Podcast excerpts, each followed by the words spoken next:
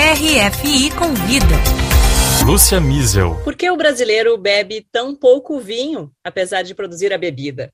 Quem e por que consome o vinho no Brasil? Essas questões motivaram o professor e pesquisador Felipe Koch, ele próprio, um apreciador da bebida, a realizar uma ampla pesquisa sobre esse tema para sua tese de doutorado aqui na França, na Universidade Paul Valéry de Montpellier III.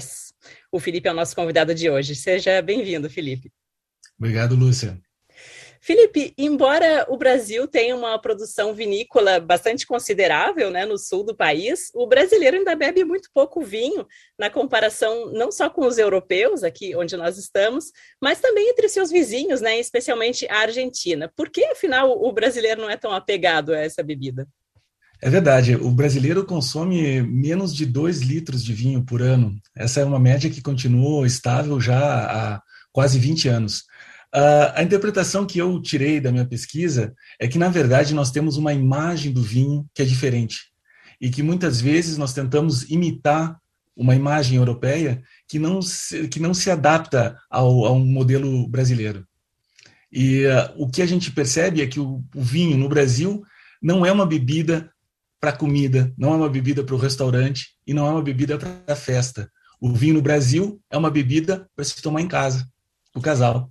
Então, pois é, o seu principal objetivo com essa pesquisa foi se aprofundar no imaginário do público brasileiro sobre o vinho, um assunto que até você já começou a introduzir, né? Então, você entrevistou profissionais, amadores, produtores, para tentar descobrir o que leva o brasileiro a consumir, a consumir essa bebida. Então, a sua conclusão de que o vinho é majoritariamente uma bebida de casais, né? Que é ligada ao prazer a dois Seria uma bebida romântica ou até mais do que isso, erótica? Erótica, Felipe? erótica, claro. É exatamente isso que eu percebi uh, entrevistando consumidores, principalmente consumidores, mas que é uma, uma noção uh, compartilhada também por produtores e por uh, profissionais ligados ao marketing, é que o vinho é aquela bebida que vem depois do jantar, quando as crianças já estão dormindo, para assistir uma série, para esperar o sono chegar é aquele momento onde o casal tem tempo de ficar a sós. Então, por isso, essa, essa, esse componente erótico, que nós podemos dizer, mas na verdade é um tempo privilegiado entre, entre o casal. Nossa, enquanto isso, né, aqui na Europa, só para lembrar aos nossos ouvintes, né, o vinho é consumido a qualquer momento do dia, ele tem inclusive a venda uh, na, nas cantinas, nos restaurantes do, das empresas, ou seja, pode ser consumido entre colegas na hora do almoço, ou mesmo sozinho, né? E é também, claro, a bebida por excelência nas reuniões familiares. Agora estamos vendo nas festas de fim de ano isso, né, Felipe? Então, você diria que é uma questão de tradição, de cultura de cada país? Eu acredito que é uma questão de imagem, é uma questão de, de imaginário, uma questão da narrativa que a gente adere enquanto cultura num, num período de tempo. Aqui na Europa, o vinho é, é, realmente a bebida da família, é a bebida do pai, é a bebida do almoço de domingo.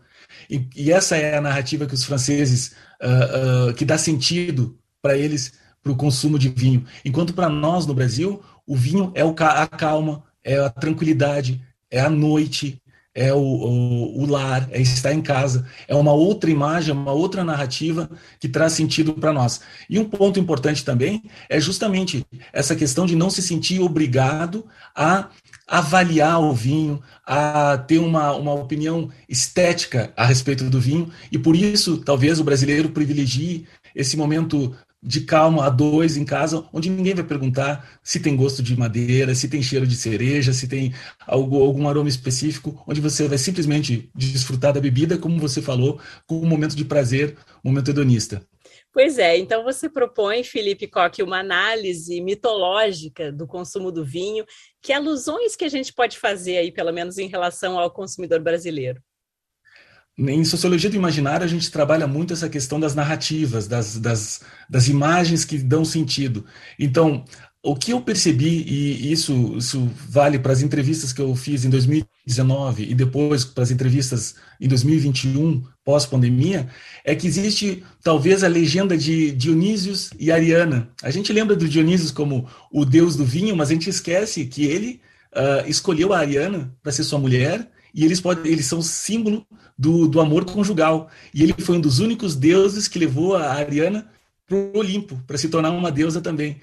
E o que eu percebo na, na, nessa relação de consumo é essa, essa relação com a lenda do Dionísios e do Dionísios, desculpa, e da, e da Ariana, e também o fato de que a Ariana ela, ela muda um pouco quando ela está no Brasil. Vamos falar assim, é. ela, ela toma um, um, um ela tem um, uma, um papel mais central, porque a gente percebe que muitas vezes é a mulher que, que, que dá a ideia de tomar um, tomar um vinho, e a gente percebe também no Brasil o grande interesse das mulheres por uma educação enófila mais formal. Então ah, a gente tem, é, na verdade, é a Ariana que escolhe o Dionísio e não é o Dionísio que escolhe a Ariana no Brasil. É verdade, o Dionísio prefere a cerveja no Brasil, né?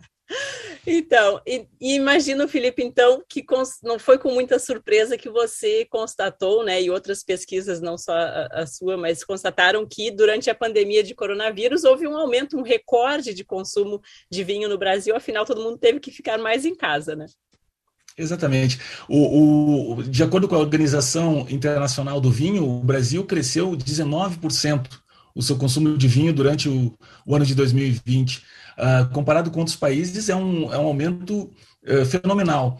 E o que eu, na minha pesquisa, o que eu percebi é que houve uma adequação com o imaginário. Simplesmente uh, o fato de estar em casa, os, os entrevistados me diziam: Ah, quando eu saio, eu prefiro tomar um coquetel. Mas se eu estou em casa, eu não vou preparar um coquetel para mim, eu prefiro tomar um vinho, eu acho mais adequado. Uhum. Uh, outros também me diziam que pararam de tomar ou começaram a consumir menos espumante, porque espumante era mais uh, uma bebida para se tomar uh, uh, com amigos ou em festa, e que voltaram a consumir vinho tinto ou vinho branco em casa. E talvez, então, seja essa uma, uma interpretação possível para esse, esse aumento do consumo de vinho durante a pandemia, que é a adequação do consumo com a ideia que a gente faz do vinho. Com certeza. Quem sabe vira livro essa pesquisa. Muito obrigada, Felipe Coque, professor universitário e pesquisador sobre o imaginário do vinho. Obrigado pela entrevista. Obrigado, Lúcia.